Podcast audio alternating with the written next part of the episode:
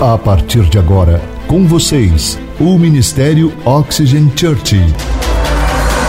Prepare o seu coração como uma boa terra para receber uma palavra do céu, inspirada e ungida pelo Espírito Santo. Experimente agora estar debaixo de uma atmosfera na presença do Espírito Santo de Deus. Você está pronto? Então prepare-se, porque a palavra chegou. Isso é incrível, não é verdade? Isso é incrível. Um ano e nove meses atrás, nós estávamos praticamente começando numa casa com 22 pessoas. E Deus sempre tem um futuro brilhante para aqueles que confiam nele. Nós estamos em uma série de mensagens sobre a visão da nossa igreja chamada Construindo uma igreja forte. E nós temos passado nessa série de mensagens aquilo que nós acreditamos como princípios, valores da nossa casa. E nós já falamos por que, que a nossa igreja é preta, por que, que ela se chama Oxygen, por que, que a logo é do jeito que é, e por que, que nós fazemos o que nós fazemos e por que nós fazemos do jeito que nós fazemos. E hoje é a penúltima mensagem sobre a série da visão da nossa igreja. E a semana que vem é a última, então quero motivar você, porque nós iremos fechar com chave de ouro. E Deus já me deu o tema da próxima série, e eu acredito de verdade, não vou anunciar mesmo porque não é hora, mas eu vou anunciar e eu acredito que nós vamos entrar num próximo nível e viveremos um avivamento. Pode se preparar, que vocês vão ver coisas que vocês jamais viram, ok? Vamos anunciar a semana que vem. O título da mensagem de hoje é Como transformar a sua vida em adoração com outros. Deus desenhou a sua igreja para viver de forma única e nos ajudar a cumprir o propósito da nossa vida. E hoje nós iremos falar sobre adoração, como transformar a sua vida, principalmente quando você faz isso com outras pessoas. E eu estava pensando essa semana qual era a dificuldade ou a criatividade que os ateus precisam ter para responder a um fato do ser humano. Eles sempre têm uma justificativa para provar que Deus não existe.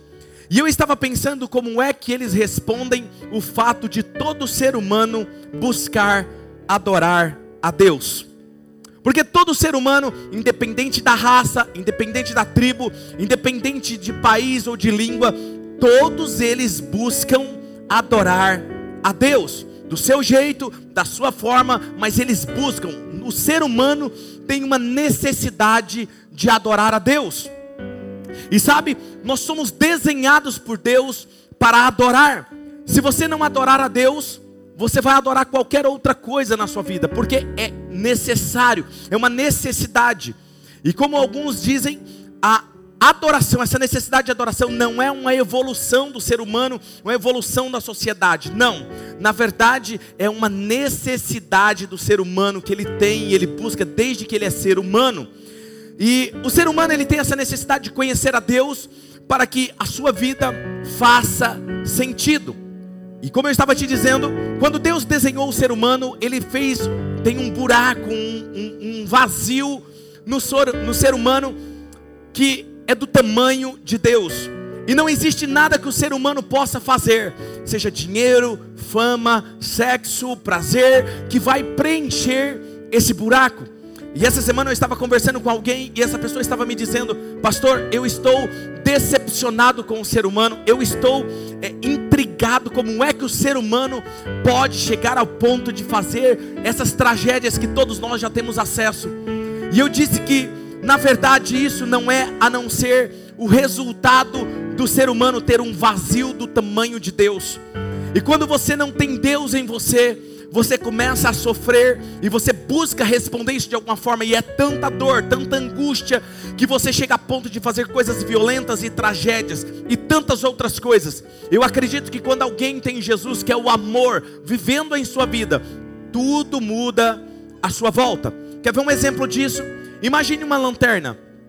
Você liga a lanterna, você aperta o botão e ela não acende. Primeira coisa que você faz, você pega ela e bate na mão. Eu não sei porque as pessoas batem na mão, mas é isso que as pessoas fazem.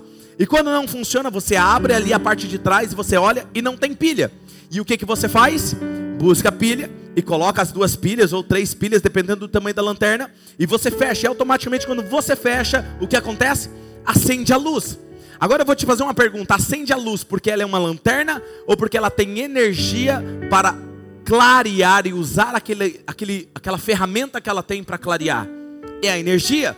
Assim é a mesma coisa. Quando nós falamos que o ser humano tem um futuro brilhante, você terá um futuro brilhante não é porque você é habilidoso, não é porque você é inteligente, você foi programado quando Deus te criou para prosperar, para avançar na sua vida. Mas você só pode fazer isso quando Deus preenche esse buraco dentro de você que é do tamanho dele. E aí tudo na sua vida clareia, tudo faz sentido, você avança, você prospera, porque Deus está em você. No mundo hoje existe uma média de 600 milhões de budistas no mundo. Existe 800 milhões de hindus. Também no mundo temos também 1.4 bilhões de muçulmanos no mundo. Temos também 15 milhões de judeus e esse número diminuiu por causa do Holocausto, diminuindo a propagação da fé judia. E temos também 2,2 bilhões de cristãos no mundo que dizem: Eu creio em Jesus, Ele é o Filho de Deus. E eu posso dizer que é a maior organização do planeta, é maior que a China ou a China e a Índia juntos, é a maior organização. Na verdade, nós estamos e somos desenhados por Deus para adorar. Por isso hoje eu quero descobrir com vocês por que, que as pessoas adoram. E a mensagem para facilitar a sua compreensão, eu dividi a mensagem hoje em duas partes. Na primeira parte eu vou falar para vocês quatro razões por que todo, no, todos os nossos seres humanos adoramos. Por que, que nós aqui na Oxygen adoramos? E na segunda parte eu vou responder a você, eu vou te dar sete sugestões como você pode adorar uma adoração que agrada a Deus. Mas antes de nós darmos início, eu quero fazer um resumo do que é adoração. Por quê? Quando nós falamos adoração, o que, nós pensamos? Em uma música. Quando a gente pensa em adoração, a gente fala, é uma música. Aí a gente começa a pensar sobre isso. Mas na verdade, a música não define a adoração. A música, ela é apenas uma ferramenta que nos conecta com Deus, que nos faz adorar a Deus. E nós precisamos ter isso claro. Adorar é muito mais do que isso. Se você está anotando, anote isso que eu vou te falar agora, a definição de adoração. Adorar é expressar nosso amor e gratidão a Deus por quem Ele é, pelo que Ele tem feito, pelo que Ele disse em Sua palavra e por Suas promessas. Ou seja, todas as vezes que você expressa o seu amor a Deus, você está adorando. Eu sempre digo que nós da família Oxygen nós somos formados por pessoas criativas, inteligentes e inspiradoras. É o público da nossa igreja.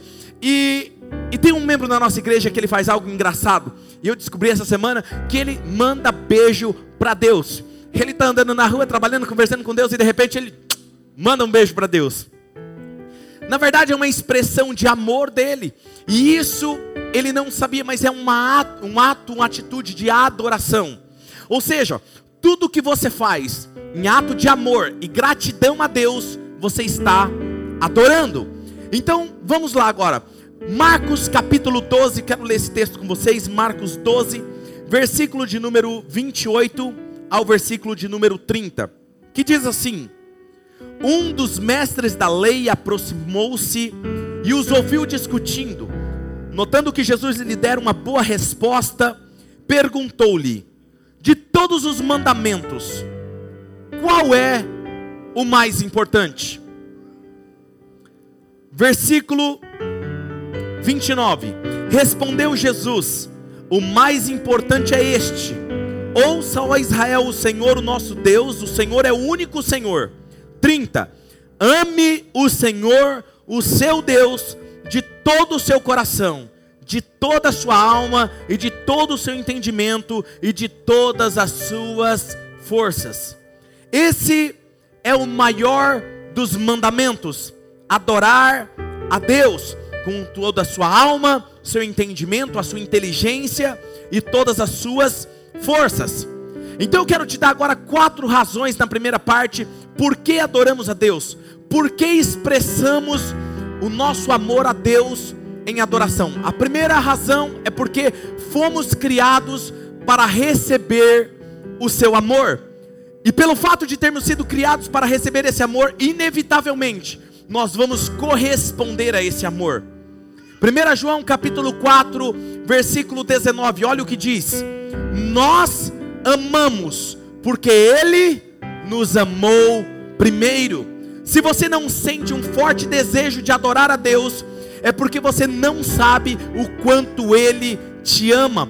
Se você não tem vontade de adorar, é porque você ainda não sabe o quanto Ele te ama. Quando você olha para Deus, a música que nós acabamos de cantar, um Deus que criou todo o universo, que te ama apesar das suas falhas, apesar dos seus pecados, Ele está ali, ama e, e está disposto a acreditar em você e te dar uma segunda oportunidade. É um amor que nos constrange, um amor que nos leva a expressar também um amor. É impossível sermos amados e não sermos gratos. Por isso que nós falamos aqui em nossa igreja sempre: nós amamos Jesus e por isso nós amamos pessoas. Nós amamos porque Ele nos amou primeiro. Só existe um amor no universo porque Deus é amor. Ele nos fez como alvos do seu amor. Efésios capítulo 4, capítulo 1, versículo 4 e 5 diz assim: porque Deus nos escolheu nele antes da criação do mundo, para sermos santos irrepreensíveis em Sua presença, e olha isso, em amor nos predestinou para sermos o que? Adotados como filhos. Isso foi o que Deus nos fez. Ele não olha para você como alguém bastardo, como alguém aleatório, como apenas uma criatura. Ele olha para você como filho, e ele nos predestinou em amor. Então, por que que nós adoramos a Deus? Nós adoramos porque amamos. E por que que nós amamos? Porque ele nos ama. Fomos criados para ter um relacionamento com Deus, uma amizade íntima com Deus. Segunda razão por que que nós adoramos? Porque tudo vem de Deus. Eu lembro da história de Davi, mas antes de eu contar a história de Davi, eu quero que você olhe a sua volta, o ar que você respira, o oxigênio, a batida, a, o batimento cardíaco seu, a água potável que você ingere, a comida que você come, tudo tem sido proporcionado por Deus. Deus não criou somente você, mas Ele criou tudo à sua volta para te manter por amor. Agora veja, Davi, certa vez, era um rei, muito rico, tinha muito dinheiro, muitos bens, e ele resolve dar uma oferta a Deus para construir um templo em Jerusalém. E ele dá uma oferta extravagante. E eu digo extravagante porque, só para você ter uma noção, mais ou menos hoje seria 300 milhões de dólares. Ele deu esse dinheiro porque ele entendia que tudo vinha de Deus. Quer ver esse texto? Olha o que diz em 1 Crônicas, capítulo 29, versículo 14 ao 16. Mas quem sou eu? E quem é o meu povo para que pudéssemos contribuir tão generosamente como fizemos? Tudo vem de ti, e nós apenas te demos o que vem das tuas mãos. Diante de ti somos estrangeiros e forasteiros, como os nossos antepassados. Os nossos dias na terra são como uma sombra sem esperança. Ó Senhor, nosso Deus, Toda essa riqueza que ofertamos para construir um templo em honra ao teu santo nome vem das tuas mãos, e toda ela pertence a ti. O que Davi estava dizendo era o seguinte: embora eu tenha muita riqueza sobre a minha autoridade, eu entendo que ela veio de Deus, e eu quero dar a Deus daquilo que ele me deu. Ele era generoso. A terceira razão porque nós adoramos a Deus é porque podemos compreender a vida através da adoração. Eu não sei se você sabe, mas quando você adora a Deus, você constrói um lugar de adoração para Deus. E quando eu digo sobre construir, eu não estou falando de estrutura física, eu estou falando de você estar com foco, a sua atenção em Deus. Quando você para para adorar a Deus, você se concentra em Deus, você adora, você eleva a sua perspectiva, você eleva a sua visão de mundo, dos problemas. Os problemas se tornam pequenos à sua volta, insignificantes. A vida faz mais sentido do que antes. Para te ajudar a entender, eu vou usar um exemplo. Eu estava certa vez em um elevador pequeno e tinha umas seis pessoas. E tinha uma criancinha, não me recordo, não sabia qual era a idade, um de três, quatro anos, estava em pé. E imagina as seis pessoas em cima da criança, assim, né? Todo mundo apertando ela. E a criancinha fazia assim, ó. Aí de repente ela viu que estava muito difícil, né? O que ela fez? Ela virou para o pai, não falou nada, só fez assim. O que, que o pai fez? Pegou ela, levou ela aqui no colo, e aí ela olhou para todos nós assim em volta, com tipo assim, né? Na verdade, quando você adora, Deus te tira do, do, estado em que você está, onde você não encontra saída, onde você está vendo tudo difícil, onde os problemas são grandes demais, e tudo que você precisa, às vezes não é falar nada, é apenas levantar os seus braços sem nenhuma palavra. O papai vai te abraçar e vai te levantar e vai te dar uma nova visão, e aquele problema que antes era gigante vai se tornar insignificante, porque você sabe, eu tenho um pai que está me segurando no colo. Sabe, eu digo isso porque às vezes eu estou também pressionado por problemas, desafios e tudo que eu sei apenas. Às vezes eu me levanto de madrugada, é o meu hábito levantar de madrugada e estar com Deus. E quando é mais ou menos umas 5 horas da manhã, eu vou para minha sala e às vezes estão todos dormindo, apenas a minha esposa na outra salinha orando. E eu de repente estou preocupado, é pressão, é tantas coisas na minha cabeça. Eu não tenho palavras, eu não sei o que fazer. Quando eu levanto as minhas mãos, apenas só isso, e começo a adorar Ele. Para onde irei? Você conhece essa música? De tua luz não fugirei. De tua voz me cercarei. Não me escondo deste amor.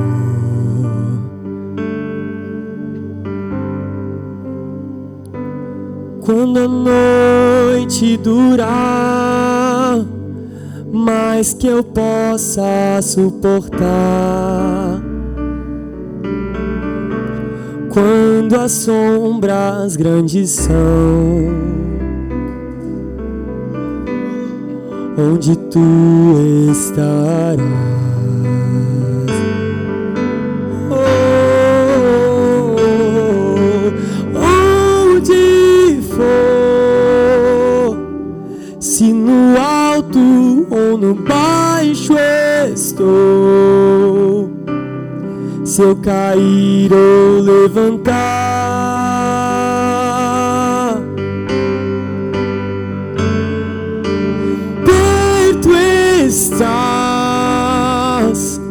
tua bondade sempre fluirá. Se eu cair ou levantar, és fiel, me guardarás. Declara, és tão bom para me deixar, és tão bom para me deixar. Você nunca está sozinho. Você tem um pai que te ama. O salmista Davi disse em Salmo 73, 16 e 17: Quando eu tentei entender tudo isso, eu achei muito difícil para mim, até que eu entrei no santuário de Deus e o adorei, e então eu compreendi o destino dos ímpios, então eu compreendi o destino daqueles que não entendem o princípio da adoração. Salmista era um adorador, e todo aquele que entende o poder que há na adoração, de expressar o seu amor a Deus Pai, ele sabe que não importa qual é o problema, Deus tem um futuro brilhante para ele. Eu não sei como você entrou aqui hoje, talvez em busca de uma resposta. Eu posso te garantir, hoje Deus quer te elevar, elevar a sua visão, elevar a sua vida para um próximo nível. Você não vai ter essa perspectiva diferente vendo TV, vendo Netflix, vendo as redes sociais. Você só terá isso em contato com Deus. Quarto, adoramos porque Deus nos fortalece através da adoração. Quando você se foca em Deus, expressa seu amor através da adoração a Deus, Ele fortalece você, o seu coração, a sua alma e o seu corpo físico. Olha o que diz em Salmo 18, versículo 28 ao 32.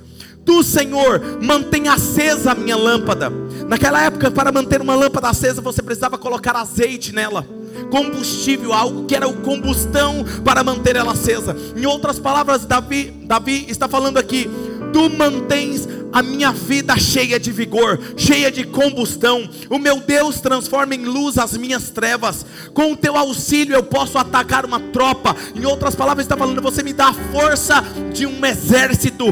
Com o meu Deus eu posso transpor muralhas. Em outras palavras, ele está dizendo: Deus me dá habilidades para superar os meus desafios. Este é o Deus cujo caminho é perfeito. A palavra do Senhor é comprovadamente genuína. Ele é escudo.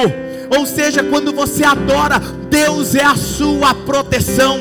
Por isso que a palavra de Deus diz que nenhuma arma forjada contra você prosperará, porque Ele é o teu escudo, Ele é a tua proteção. Amém. Ou seja, Ele é o Deus que me reveste de força e torna perfeito o meu caminho. Agora a pergunta é: que tipo de adoração que Deus ama, que atrai a atenção dele, que faz ele sorrir? Acredito que ninguém aqui quer aprender a adorar de uma maneira errada, não é verdade? Mas a adoração que agrada ele, faz ele sorrir, é, anote isso, a adoração de todo coração. Diga comigo, adoração de todo coração. Sabe, essa adoração ela é diferente da adoração fingida. Ele ama quando você diz que ama Ele. Ele ama quando você apenas o agradece pelo dia ou agradece por alguma coisa. Quando você o elogia. Você já aprendeu a elogiar a Deus? Eu, quando eu estou andando, conversando com Deus, eu tenho o hábito de elogiar Ele. Às vezes acontece algumas coisas e eu falo assim: Nossa, Deus, o Senhor é incrível. Como é que o Senhor tem essa habilidade de fazer isso? O Senhor é sensacional. Ou às vezes eu olho para a natureza e eu começo a elogiar Deus, a habilidade dele, a forma com que ele criou todas as coisas. Elogie, crie o hábito. Às vezes eu estou dormindo, como eu disse para você, e no meio da noite eu me acordo, me viro e eu sinto quando a Sua presença está sobre mim. Às vezes eu sinto como se Ele olhasse e respirasse sobre mim. E aí eu olho antes de me virar e dormir novamente e digo: Senhor, eu te amo tanto. E vindo para o outro lado e sou embalado em Sua presença. Você sabia que quando você adora de todo o coração, Deus te abençoa de forma extravagante, que talvez de outra forma Ele não faria isso? Olha o que diz esse texto, 2 Crônicas, capítulo 31, versículo 21 em tudo que ele empreendeu no serviço do templo de Deus, e na obediência à lei e aos mandamentos, a obediência à palavra, ele buscou o seu Deus e trabalhou de todo o coração, e por isso ele prosperou. E essa prosperidade aqui é uma prosperidade extravagante, é assombrosa. Por quê? Porque ele adorava de todo o coração. Eu amo ver os nossos voluntários servindo com alegria e de forma entusiasmada. Você olha para eles e vê um entusiasmo neles. Eles estão batendo palma, entusiasmado, rindo, olhando, fazendo as coisas acontecerem. E eles mal eles sabem, mas às vezes durante a semana acontece algo na vida deles que eles falam: "Pastor, Deus me surpreendeu. Fui surpreendido. Olha o que que Deus fez na minha vida."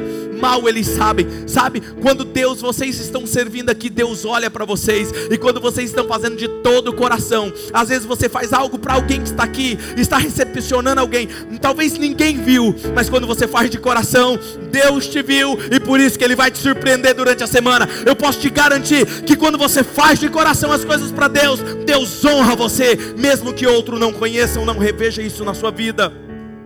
Sabe, Deus ele rejeita o contrário, a adoração de todo o coração. Ele odeia a adoração fingida. A adoração, o louvor sem ânimo, sem entusiasmo, servir sem ânimo, não faz sentido. Louvor apenas da boca para fora e não de coração.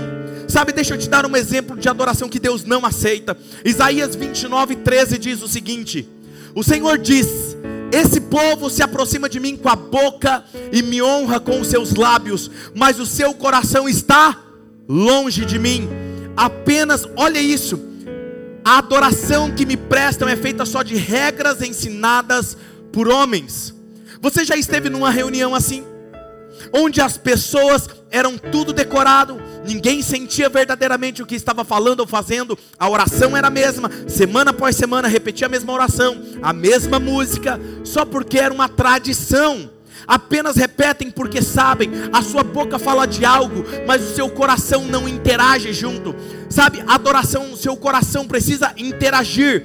Em outras palavras, Deus está dizendo nesse texto: não me incomode em oferecer uma adoração desse tipo, porque eu não aceito.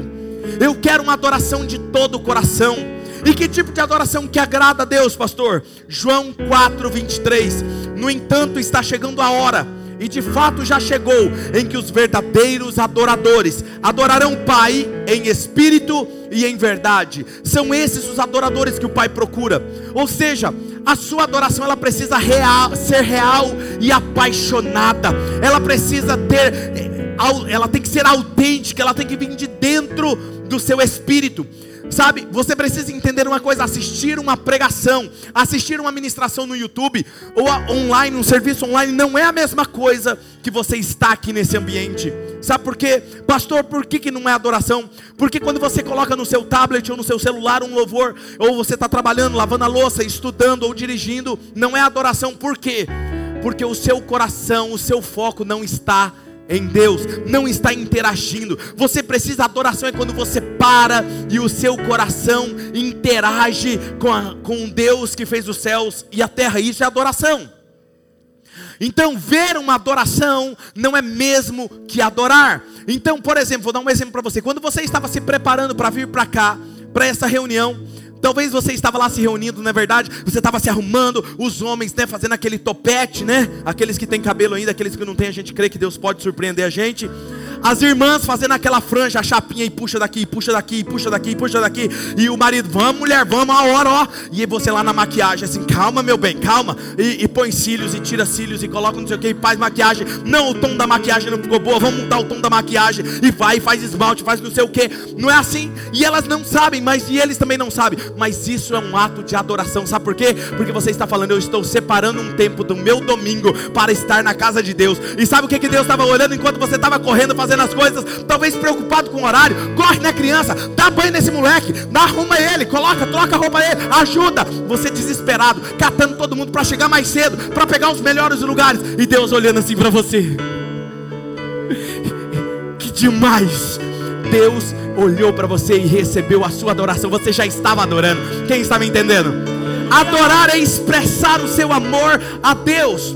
E por isso, sabe, eu quero deixar uma palavra para você. Salmo 122, 1 diz: Alegrei-me com os que me disseram, vamos à casa do Senhor.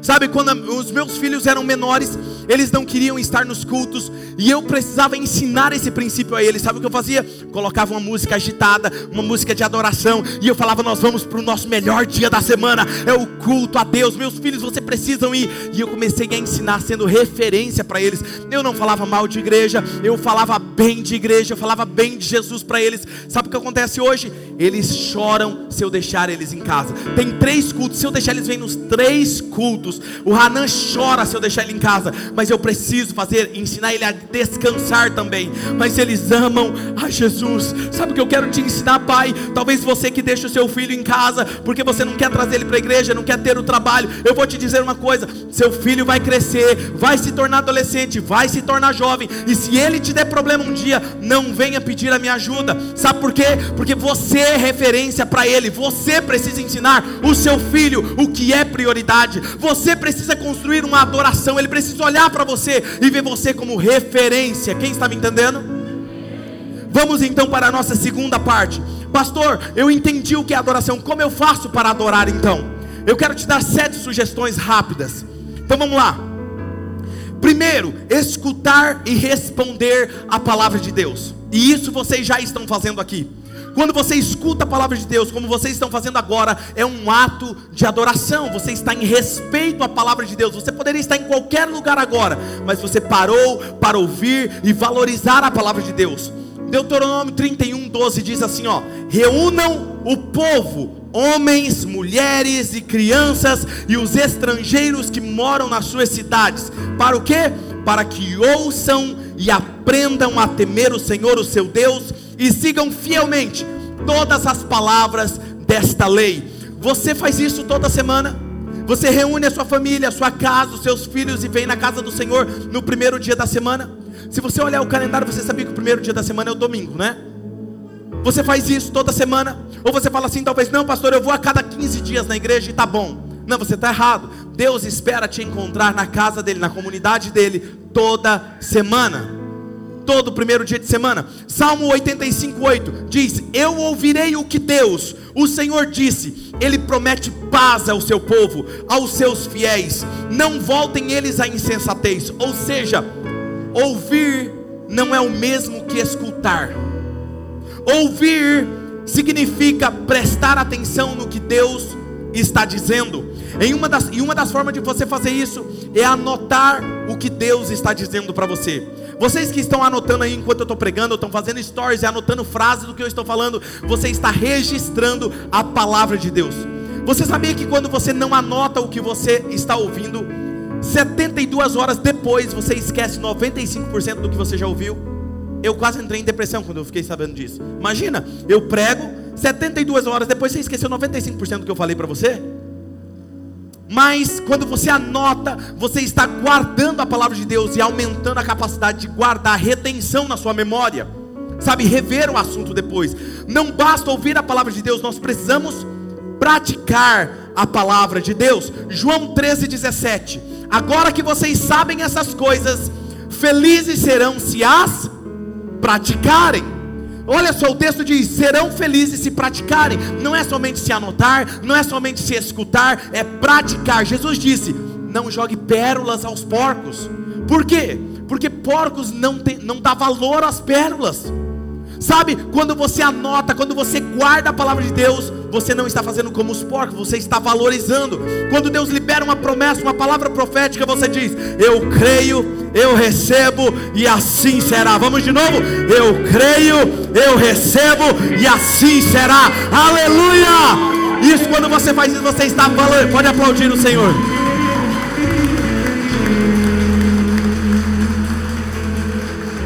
A segunda forma de você que você pode, uma sugestão para você adorar a Deus é cantar de todo o coração. Diga comigo assim, cantar de todo o coração. Sabe? E essa parte é a parte que eu mais gosto, porque eu posso dar aula de canto para vocês. O Maico perde feio para mim nessa hora. Brincadeira, gente, é, é só para tirar um é sorriso verdade, de vocês, é verdade, não é intencional. É verdade, pastor. Tem ah, vou aproveitar esse culto agora. Você está encorajando, muito bom. É porque ele, na verdade, ele falou mal de mim num outro culto. É, tô pedindo perdão, gente. Peço perdão porque eu falei mal dele semana passada. Mas veja bem, Salmo 32, 11 diz o seguinte: Alegrem-se no Senhor e exultem, vocês que são justos. Leia essa parte comigo: 1, 2, 3. Cantem de alegria todos vocês que são retos de coração, ou seja, canto de alegria. O louvor deve ser uma celebração de alegria e não um funeral. Sabe por quê? Não, você não está num funeral, porque Jesus morreu sim, mas ao terceiro dia ele ressuscitou. Então nós estamos aqui para celebrar aquele que vive e reina para todo sempre. Uh! Quem aqui está pronto? Estão prontos? O pessoal lá de fora está pronto comigo? Vamos lá então. A Bíblia diz que felizes são se praticarem. Amém? Vamos praticar adoração com vida e paixão. Vamos se colocar em pé e vamos adorar a Deus. Meu querer é viver no teu amor, ser feito em quem tu. Meu desejo é te conhecer, Senhor. Vou abrir meu coração ao teu falar os medos vão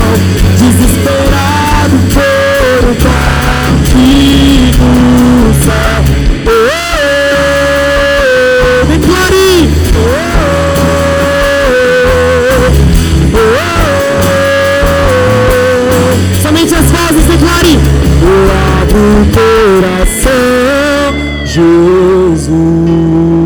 Declare isso. Abro meu coração para ti.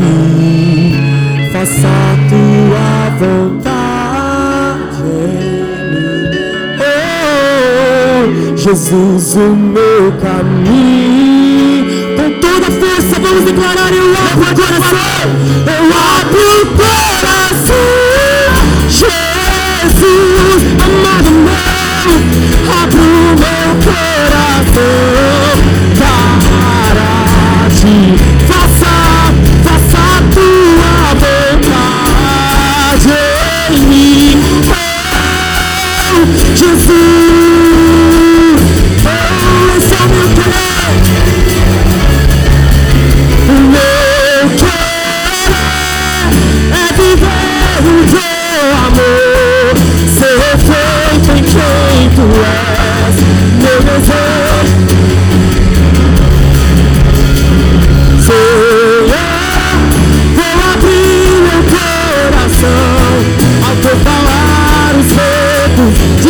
desesperado por um toque do céu.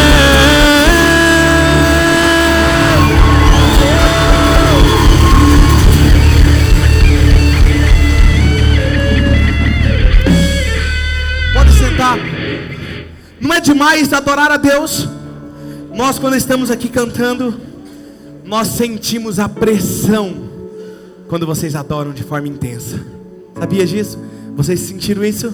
Não é sensacional? Sabe o que é isso? Quando você entende o princípio da adoração e você adora a Deus, os céus se abrem e a presença de Deus desce nesse lugar. Nós estávamos começando a adoração e nós tínhamos pessoas sentadas ali atrás chorando. E eu me preocupei, cheguei até a pessoa e falei assim: Falei, você está bem? Você precisa de alguma coisa? Ele falou assim: Não, pastor, está tudo bem. Eu só estou sentindo a presença dele neste lugar. Quando você entende o princípio da adoração, você vive essa verdade, sabe?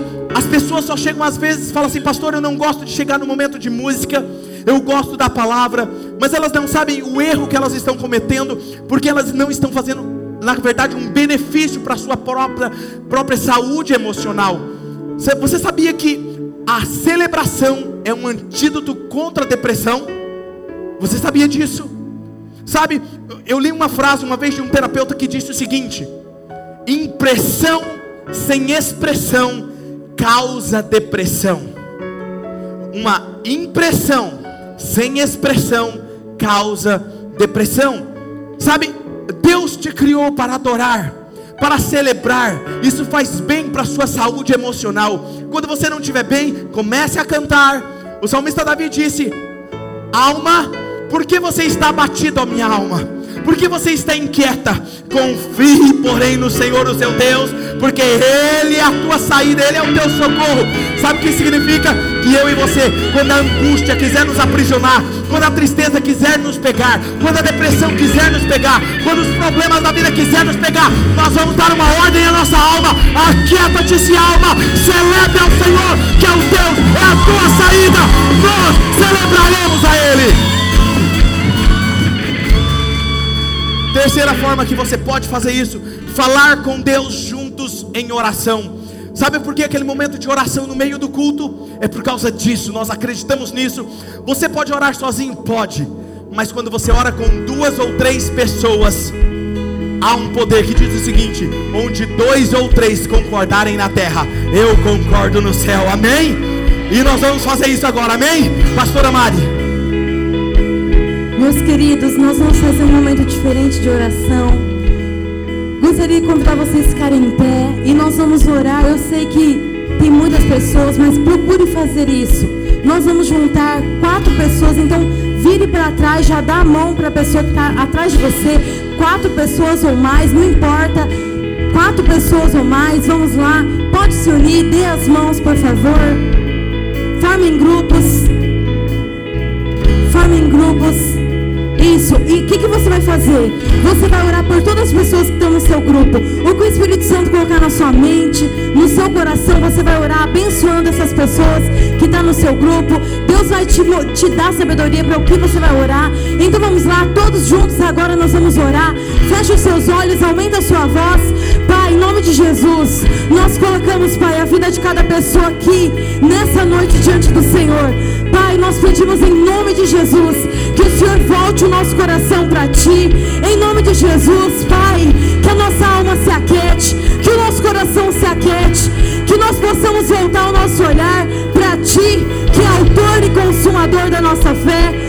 Tua palavra diz que nada é impossível para ti. Por isso nós colocamos diante do Senhor cada problema, cada dificuldade, cada angústia, cada problema de saúde. Pai, nós oramos por cada pessoa nessa noite.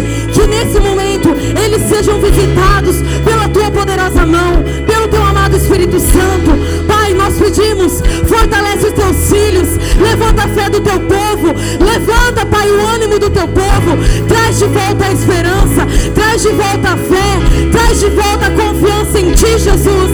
Nós queremos tão somente nessa noite nos humilharmos e dizer: Senhor, nós precisamos de Ti. Oh Pai, nós precisamos de Ti. Nós precisamos de Ti. Nós precisamos de Ti. Nós precisamos de Ti. Por isso, amado Espírito Santo, renova nessa noite o teu povo. Renova, renova, renova.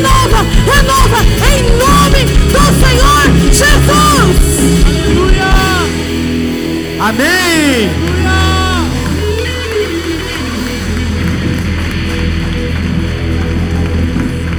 Pode sentar. O que, que o texto diz? Felizes são quando praticam. Então nós somos felizes, amém? Nós estamos praticando. Atos capítulo 1, versículo 14 diz: E todos eles se reuniam de vez em quando em oração. Diga comigo, sempre em oração. Ou seja, eles tinham o hábito de orar em comunidade juntos. Sabe, Romanos 1, 11 e 12 diz: Anseio vê-los, a fim de compartilhar com vocês algum dom espiritual, para fortalecê-los, isto é, para que eu e vocês sejam mutuamente encorajados pela fé. Paulo estava dizendo: quando nós estamos juntos, nós empoderamos uns aos outros, quando nós estamos juntos, nós fortalecemos, encorajamos a fé uns dos outros, e nós não conseguimos isso quando oramos sozinhos, sabe? Em um relacionamento, a, a, a comunicação ela é fundamental, de fundamental importância. E eu percebo isso que quando eu me comunico melhor com a Mari, né, quando eu deixo o celular mais de lado, eu percebo que o nosso nível de comunicação melhora, o nosso relacionamento melhora, porque a comunicação é importante. Quer uma dica? Talvez se você está sentindo distante de Deus, Talvez você está falando, pastor, eu estou distante de Deus. Há muito tempo eu não sinto mais a presença de Deus. Vou te dar um antídoto para isso. Sabe o que, que você pode fazer? Aumenta as vezes que você fala com Deus. Não é a quantidade de tempo, aumente as vezes que você fala com Ele. Dê bom dia para Ele. Quando você acordar, fala bom dia, Espírito Santo. Levanta e fala assim: hoje nós teremos um dia incrível. Deus, o Senhor é demais. Eu não estou te sentindo por perto, mas eu sei que o Senhor está aqui. E comece a falar com Ele. Coloque uma música do seu lado e comece a adorar a Ele. Se foque em Deus fale mais, e quando você perceber, Deus está à sua volta, mudando a sua história. Deus quer ouvir tudo sobre você. Fale com Ele sobre as suas expectativas, a sua esperança, os seus medos, as suas as situações que às vezes você percebe que às vezes estão sendo injustos com você, ou talvez a, as suas alegrias, as suas conquistas. Fale com Ele sobre tudo. Deus, Ele não quer simplesmente fazer parte, não quer, não quer simplesmente que você fale dele, Ele quer que você, Ele quer interagir com você, Ele quer fazer parte da sua vida. A quarta forma que você pode adorar a Deus é através compartilhar da ceia do Senhor. Talvez você já foi em algum culto e você se perguntou por que, que tem que ter a ceia, não é? Então nós queremos falar sobre isso agora. A palavra ceia no grego significa Eucaristia, que significa eu recebo com agradecimento, ação de gratidão. Deus nos deu isso como símbolo da sua morte e da sua ressurreição, perdão dos nossos pecados. 1 Coríntios 11, 25 diz o seguinte: Da mesma forma, depois da ceia, ele tomou o cálice e disse: Este cálice é a nova aliança no meu sangue. Façam isso sempre que o beberem em memória de mim. Nós devemos fazer isso constantemente para nos lembrar da aliança que foi feita, onde eu e você recebemos o perdão dos nossos pecados e somos livres desses maus hábitos que nos aprisiona e nos escraviza. Sabe, Deus já pagou o preço pelo seu perdão. Por isso que nós falamos que você aqui não é, é proibida a entrada de pessoas perfeitas, porque nós sabemos que as pessoas pecam, que as pessoas erram e que às vezes tem algum pecado que ela está com arrependimento. E quando há o arrependimento, há o perdão. Eu quero que você agora lembre de um pecado que você cometeu no passado e que talvez você tenha vergonha. Lembrou? Eu posso te dizer uma coisa, uma verdade sobre ele. Deus já perdoou esse pecado. Deus já concluiu a obra. Deus já perdoou. Se você está arrependido, Ele já perdoou. E algumas pessoas perguntam para mim, pastor, a ceia é um momento de exclusão? A ceia, para quem que era, para quem que é a ceia? Quem pode tomar a ceia? Quem não está em pecado. A ceia para quem é batizado. Você vai receber os elementos agora da ceia, você vai segurar na sua mão e você vai destacar o cálice, o selo do cálice e segurar com você até a próxima direção. Mas enquanto você recebe, eu quero que você preste atenção na palavra. Veja bem, as pessoas perguntam, pastor, para tomar a ceia você tem que ser batizado. Vamos olhar o texto, o que, que o texto diz? 1 Coríntios 11, 27 ao 29 diz: Portanto, todo aquele que comer o pão ou beber o cálice do Senhor indignamente, diga comigo, indignamente será culpado de pecar contra o corpo e o sangue do Senhor. Examine-se cada um a si mesmo, e então coma do pão e beba do cálice. Pois quem come e bebe sem discernir o corpo, diga comigo, sem discernir o corpo. Sem discernir o corpo do Senhor, ele come e bebe para sua própria condenação. O texto é claro que aquele que come e bebe a ceia indignamente, ele será culpado o que é beber indignamente, gente? Beber indignamente é aquele que tem pecado, é aquele que tem um vício. Porque vamos supor, não, pastor, mas aquele lá ele fuma, aquele lá ele tem tal, ele tem esse vício. Tá, e deixa eu te fazer uma pergunta, e o vício das redes sociais conta também ou não? Ah, pastor, mas o outro ali, ele é ganancioso. Ele é ganancioso, ele tem um pecado, pastor. Beleza, ele tem um pecado. E o pecado da gula conta também ou não? Comer demais, conta. E julgar os outros, conta também ou não? Então, na verdade, a Bíblia fala: todos nós pecamos e todos nós carecemos da misericórdia de Deus.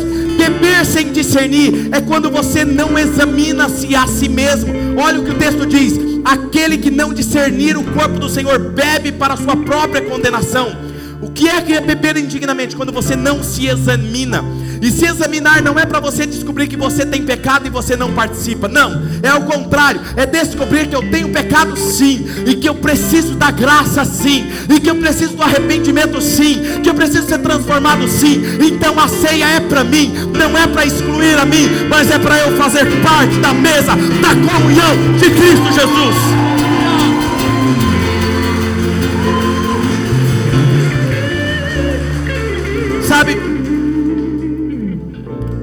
Ceia é um momento de comunhão com aqueles que professam a fé. Para que, que existe a ceia? Para ter essa comunhão, esse princípio de um olhar para a necessidade do outro, estar junto um com o outro, estar juntos. Atos, a igreja primitiva fazia isso. Atos 2, 46 ao 47 diz: Todos os dias eles continuavam a reunir-se onde? No pátio do templo. E depois eles faziam o que? Onde que? Quando o termo diz partir o pão, eles estavam falando da ceia. Partiam o pão em casa. Diga comigo, em casa. Eles partiam o pão em casa. Toda vez que a Bíblia usa partir o pão, ele está falando sobre a ceia. Eles partiam o pão, faziam a ceia em casa. Juntos participavam das refeições com alegria e sinceridade de coração, louvando a Deus e tendo toda a simpatia do povo. E o Senhor lhes acrescentava diariamente os que iam sendo salvos. Por que, que eles não faziam uma ceia no templo? Por causa do número de discípulos, que era muitos. Entende o que eu estou querendo dizer? Eles não conseguiam. Você está aqui, tem muita gente. Não tem como você partilhar o princípio da Eucaristia, que é a comunhão um com o outro, olhar para a necessidade um do outro. Isso só é possível num pequeno grupo, nas casas. Por isso, nós olhamos como igreja, nós buscamos cada vez mais tornar a nossa igreja mais parecida com o Evangelho de Jesus. Por isso, hoje nós estamos ajustando a nossa ceia. A partir de hoje é a última ceia que vocês tomam no templo. A partir de hoje a ceia será nos nossos GCs, nas nossas casas. Por quê, pastor? Porque nós queremos praticar o Evangelho. Quando você muda um detalhe do Evangelho, é o suficiente para mudar o seu destino final. Nós queremos viver um avivamento, nós vamos olhar para a Bíblia. Se Jesus mandou fazer isso, é isso que nós vamos fazer. Talvez alguns me digam, mas pastor, todas as igrejas fazem ceia no templo. Deixa eu te falar uma coisa: nós não estamos aqui para ser outra igreja, nós estamos aqui para olhar para a Bíblia. Se Jesus disse isso, nós vamos viver isso. Sabe, é isso que nós queremos, que você acredite nisso. Provérbios 27, 17. Assim como o ferro afia o ferro, o homem afia o seu companheiro. Muitas pessoas não gostam de pequenos grupos, por quê?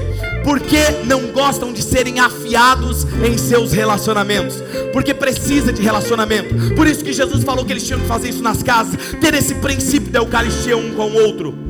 E por isso nós vamos fazer isso agora. Você pode participar o som dessa canção enquanto você medita na letra dessa canção. Participe do primeiro elemento, o pão.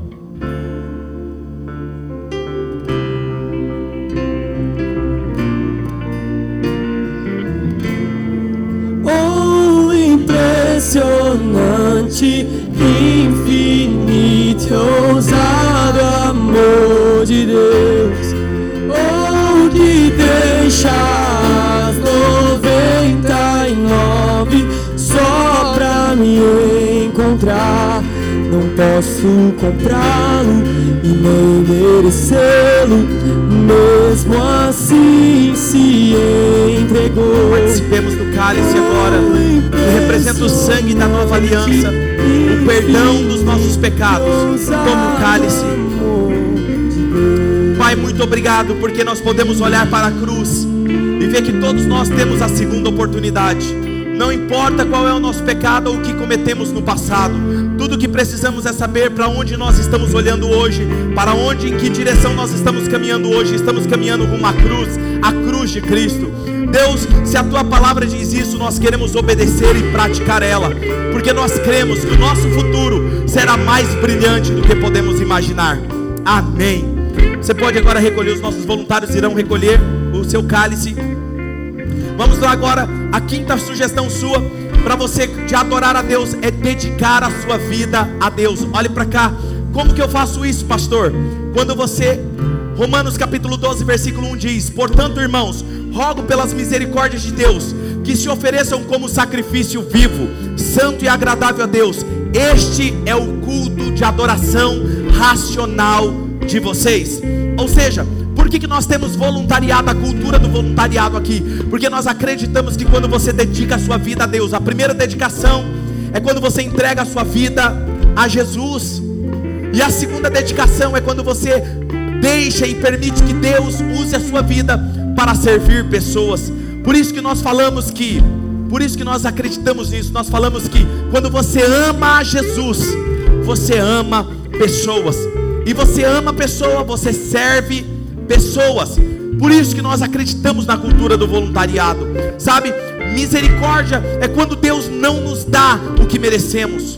E graça é quando Deus nos dá o que não merecemos. A misericórdia leva tudo de mal da sua vida, e a graça nos dá tudo de bom, porque Ele é bom. Já que Deus é tão bom para mim e para você, por que não fazer tudo para agradar a Ele? Por que não expressar o nosso amor a Ele, servindo pessoas? Por isso que as pessoas amam servir nessa casa. Sabe, a sua decisão determina o seu destino hoje, o seu compromisso determina o seu caráter. A sexta forma que você pode adorar a Deus e expressar o seu amor a Deus é quando eu dou a Deus o que Ele me deu. Por que, que nós fazemos ofertas e dízimo todo final de semana? Porque é um ato de adoração. Olha o que diz esse texto: um coração grato sempre será generoso. Um coração grato sempre buscará agradar a fonte da sua gratidão. E eu demonstro a Deus o meu amor quando eu dou a Ele parte daquilo que Ele me deu. Quer ver um exemplo disso? Todo mundo critica ofertas e dízimos nas, nas igrejas, certo? Mas vamos dar um exemplo disso aqui. Quem aqui conhece ou está namorando alguém ou conhece um casal de, de apaixonados? Conhece? Quando ele está apaixonado, quando eu conheci a Mari, eu queria dar presentes para ela. Eu queria dar um ursinho, eu queria dar um colar para ela, eu queria comprar o melhor presente para dar para ela, porque eu queria expressar o meu amor por ela. E depois que nós casamos, continua. Quando eu viajo, eu quero trazer presentes para ela. Às vezes eu estou no aeroporto, os presentes lá nós sabemos que lá é caro, mas eu quero trazer mesmo assim. E às vezes ela fala assim: amor, vamos combinar um negócio? Você não compra nada, não gaste. Combinado? Eu combinado. Aí acontece? Aí eu desobedeço, vou lá e compro de novo e trago. Porque eu quero ver o sorriso no semblante dela. Quero ver o Hanan, a Radassa, sorrindo, recebendo aquele presente. Ou seja, é possível você dar quando você não ama? É. Mas impossível você amar e você não dar. Quer ver outro exemplo? Quando um namorado quer dar um presente para a namorada e ele dá um presente caríssimo para ela. O que, que você diz? O que, que as pessoas dizem quando ele vê um namorado dando para a namorada um presente caríssimo? Assim: Oh, que bonitinho. Não é assim? Ele ama tanto ela. Não é assim? Por que, que as pessoas não dizem isso quando alguém dá uma oferta extravagante na igreja? Porque não entendem o amor que você sente por Deus e nunca vão entender.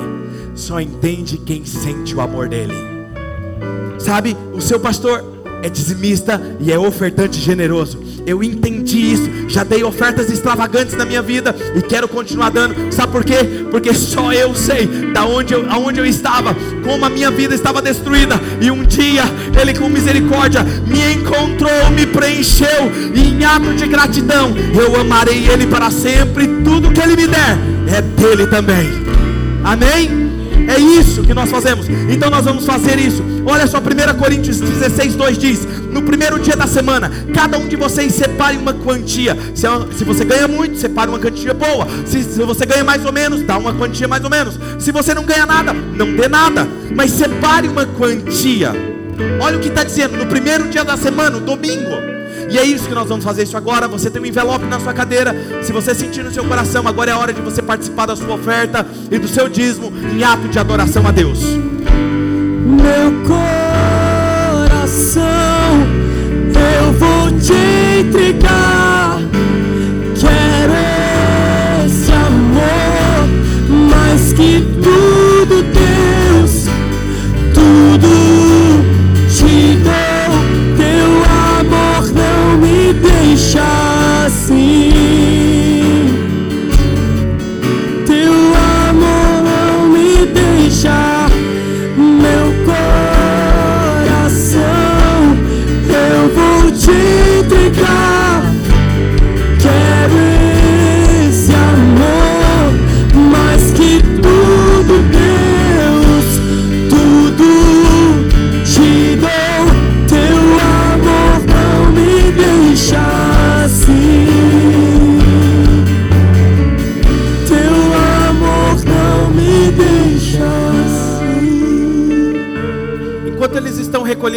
Quero encerrar com o último tópico dessa noite. A sétima sugestão para você adorar a Deus e expressar o seu amor a Deus é demonstrando a sua fé em público e em batismo publicamente.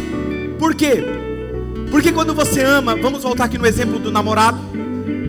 Quando você estava namorando, ou quando você conhece um namorado apaixonado, o que, que ele faz? Ele coloca uma aliança de prata.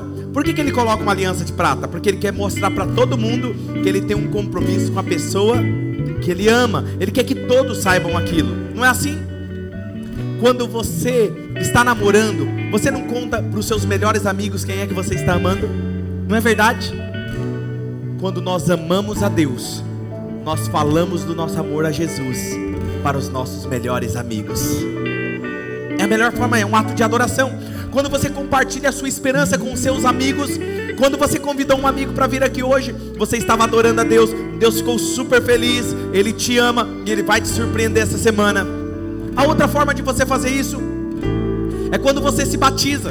E por que, que eu estou falando tudo isso? É para você entender por que, que nós fazemos tudo que nós fazemos aqui. Nós somos intencionais naquilo que nós fazemos.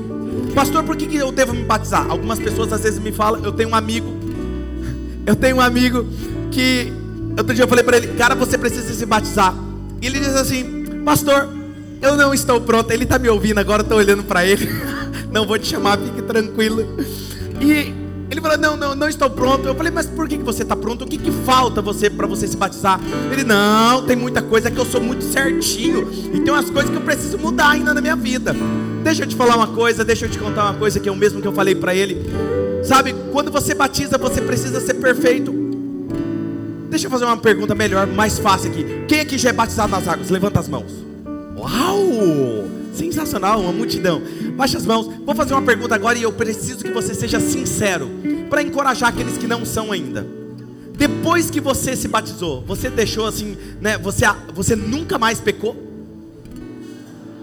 Sabe por que ninguém levantou a mão? Porque o que fez isso foi para o céu. Não está mais aqui. Até o seu pastor peca. E eu estou procurando ser melhor a cada dia que passa. Quem está me entendendo? Vou te dar outro exemplo para te ajudar a entender. Quem que lembra quando o seu filhinho estava querendo arriscar dar os primeiros passos? Lembra da cena como que era? O bebezinho ele fica assim, né? No sofá, não é? Com a mãozinha assim, né? Aí ele solta a mãozinha primeiro assim. Quando ele solta a mão assim, a mão, a mãe põe a mão na cabeça. Marido, traz o celular, filma, ele vai andar, ele vai andar. Não é assim? Fica, faz aquela loucura. E aí o, a criança dá aquela olhada assim, balançando assim. E aí ele vai se arriscar a dar o primeiro passo. Quando ele vai dar o primeiro passo, a mãe fala assim: Não dê, não dá. Se você cair, você não dá nenhum passo. Se for para cair, você nem dê. É assim? Ele não vai cair nenhuma vez depois que ele se arrisca a caminhar?